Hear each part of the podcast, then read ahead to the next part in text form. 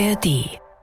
Die FDP bleibt in der Ampel. Das ist das Ergebnis der Mitgliederbefragung bei den Liberalen.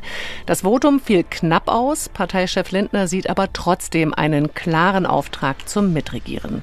Und Silvester ist es auf den Straßen deutlich ruhiger geblieben als erwartet. Das sind unsere Themen in unserem Standpunkte-Podcast heute am 2. Januar. Ich bin Konstanze Semidey. Zunächst zur FDP. 52 Prozent der befragten Mitglieder wollten, dass die Liberalen weiter mit SPD und Grünen das Land regieren.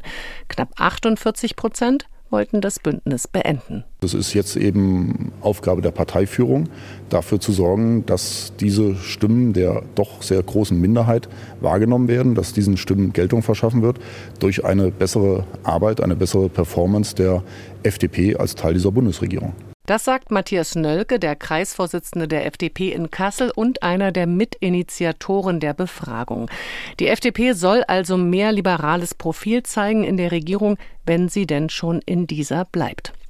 Für die Frankfurter Allgemeine Zeitung ist die FDP auch ein essentieller Koalitionspartner und deshalb sei das Votum vor allem ein Erfolg für die SPD. Bundeskanzler Scholz muss froh sein, dass er die FDP an seiner Seite weiß.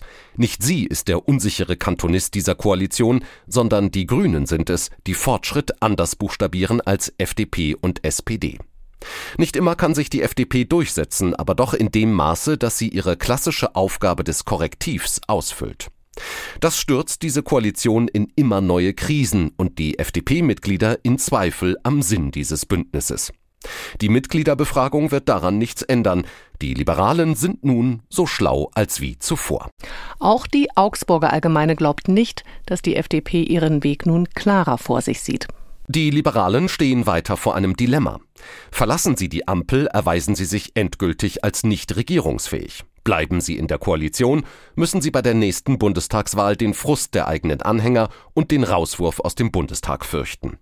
Leider ist kaum zu erwarten, dass die drei Parteien 2024 zurück zu einer konstruktiven Politik finden. Es werden lange Monate bis zur Bundestagswahl 2025. Und auf die Wahlen vor der Bundestagswahl schaut die Mitteldeutsche Zeitung aus Halle. Sie sorgt sich um die Situation der demokratischen Parteien im Osten. Angesichts der zu erwartenden Wahlergebnisse der AfD bei den kommenden Landtagswahlen wird es in Teilen Deutschlands ohnehin immer schwieriger, stabile Mehrheiten für demokratische Politik zu finden. Wenn es den Parteien nicht gelingt, besser zusammenzuarbeiten und damit Rechtsextremen und Populisten den Boden zu entziehen, werden sich unsere Probleme in den nächsten Jahren noch verschärfen. Die Ampel muss sich deshalb dringend zusammenraufen. Zu unserem anderen Thema in den Standpunkten. Die Angst vor Krawallen am Silvesterabend war groß, die polizeilichen Vorkehrungen ebenfalls. Am Ende blieb der ganz große Wahnsinn, der Silvester 2022 auf den Straßen zu sehen war, aus. Die Zeitung Die Welt warnt davor, sich an diese polizeiliche Aufrüstung zu gewöhnen. Zunächst ist es ein Erfolg, dass durch enormen Polizeiaufwand die Gewaltexzesse der letzten Jahreswechsel diesmal weitgehend verhindert werden konnten.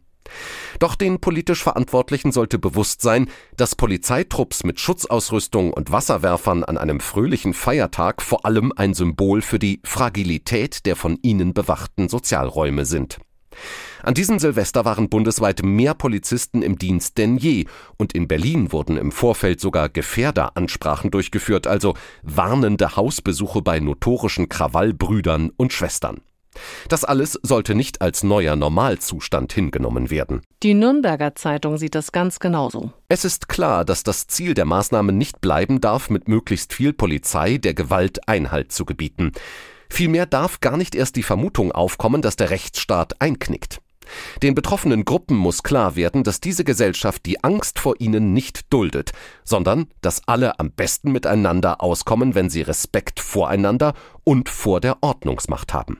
Genau dieser Unterschied zwischen Angst und Respekt ist es, der hier vielfach abhanden gekommen ist.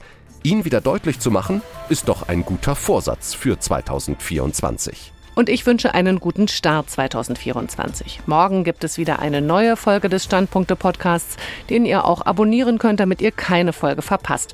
Mit Meinungen zu Themen aus Politik, Wirtschaft, Gesellschaft und Sport.